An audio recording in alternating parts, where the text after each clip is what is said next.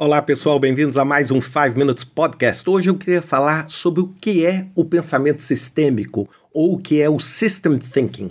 Muitas vezes a melhor forma de eu explicar o que vem a ser o pensamento sistêmico é tentar explicar para vocês como é que uma análise tradicional se dá.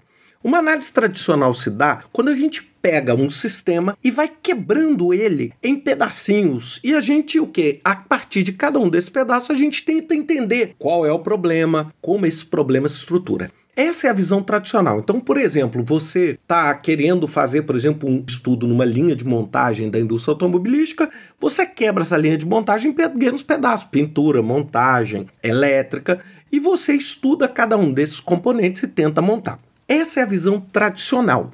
Agora, qual que é o grande desafio? É que ao você quebrar essas partes em pequenas amostras ou em pequenos núcleos de pesquisa, você acaba tendo uma dificuldade enorme de entender como esses sistemas se interagem. E é isso que vem a ser o pensamento sistêmico. Ou seja, o pensamento sistêmico ele está querendo entender o seguinte: se eu fizer uma alteração nesse componente ou nesse processo na elétrica, como é que isso pode impactar, por exemplo, a pintura? Ou vice-versa? Ou como essa mudança na minha rede de suprimento pode afetar a minha velocidade de produção? Ou como essa nova tecnologia para baixar o vidro de um carro pode impactar o serviço de garantia? Então, olha só, é como essas partes se relacionam e como o sistema se comporta ao longo do tempo. E por que, que o pensamento sistêmico hoje é uma palavra de ordem, né? Apesar de já ter essa teoria ter sido desenvolvida pelo MIT na School of Management já há bastante tempo, mas hoje é por quê? Porque a aplicabilidade disso é gigantesca. Então, ou seja, hoje é muito difícil a gente conseguir analisar uma coisa ou analisar um projeto, por exemplo, dividindo esse projeto em pequenos pedacinhos. Por quê? Porque esses pedaços interagem. Nós estamos vendo o que está acontecendo no Covid. O Covid impacta, é um super sistema complexo, impacta tudo, impacta no business, impacta na saúde, impacta na rede de suprimentos, impacta no relacionamento entre as pessoas, etc. E basicamente, o System Thinking, então, o que, que ele faz? Ele, através de modelos como simulação e vários tipos de ferramenta, ele tenta entender o seguinte: vamos, por exemplo, alterar esta parte do meu sistema, ok? Por exemplo, eu tenho um negócio e eu quero, por exemplo, usar uma transformação digital e eu quero fazer com que essa parte do meu sistema funcione online, por exemplo, a compra ou a venda. E eu rodo simulações para entender essa venda online, ela sobrecarrega parte do sistema ou o sistema está balanceado ou não. Então, todo o segredo do pensamento sistêmico é a competição entre o reforço e o equilíbrio.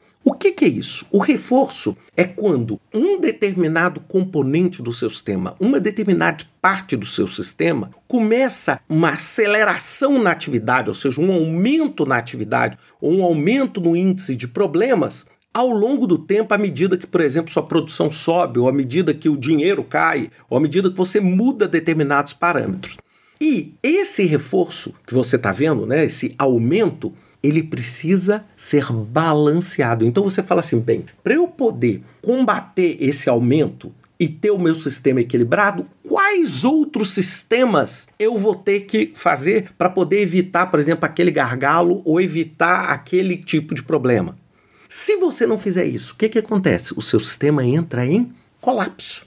Então, o que, é o conceito do System Thinking? É você avaliar o sistema como um todo. Então, por exemplo, se você está avaliando um projeto, um projeto de infraestrutura ou desenvolvendo um software, você tem que avaliar do conceito, a tecnologia, a garantia ao suporte depois, ou seja, muitas vezes você adota uma postura num sistema que gera o que? Uma sobrecarga gigantesca, um reforço gigantesco, por exemplo, do outro lado e você acaba gerando problemas, por exemplo, na garantia, ou gerando prejuízo na garantia, ou gerando prejuízos de, por exemplo, processos legais contra a sua organização. Então é exatamente isso. Então, o que, que é o pensamento sistêmico? Você simula, você tenta ver o comportamento, projetar esse comportamento, tenta ver onde existe uma sobrecarga, esse reforço no sistema, e você atua para balancear esse reforço. Então, basicamente, o pensamento sistêmico ele amplia a sua habilidade de resolver o problema.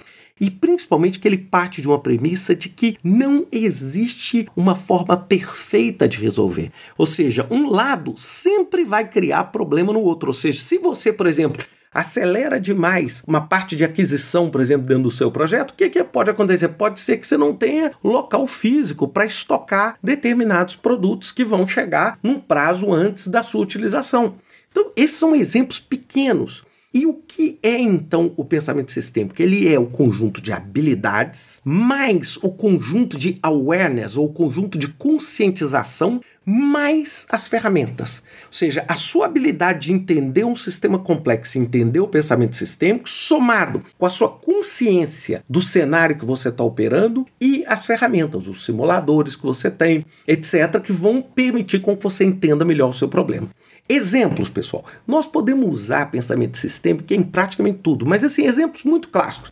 Previsão do tempo. Vocês vão ver que, às vezes, pequenas coisas geram uma alteração dramática na previsão de tempo dois dias depois.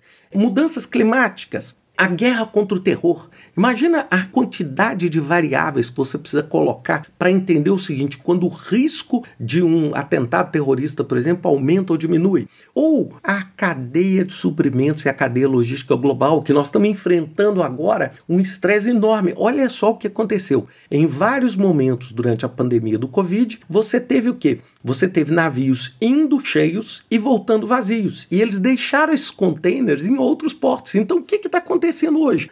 Metade do mundo está lotada de navio de mercadoria, a outra metade está lotada de container vazio. E essa operação, olha só como essa, é lógico, eu estou sendo simplista aqui, essa falta de sincronia entre ter containers e navios gerou o que nós estamos vendo hoje, onde o custo do frete, por exemplo, subiu 10 vezes. Se você tiver um projeto dependendo disso, seu projeto vai ser diretamente impactado. Então pensem sempre nisso. Então, quando o PMBOK colocou ali no standard esse pensamento sistêmico ali como o quinto princípio, não foi colocado à toa. Por quê? Porque hoje a complexidade do que a gente faz exige muito mais a nossa habilidade de ter um pensamento sistêmico.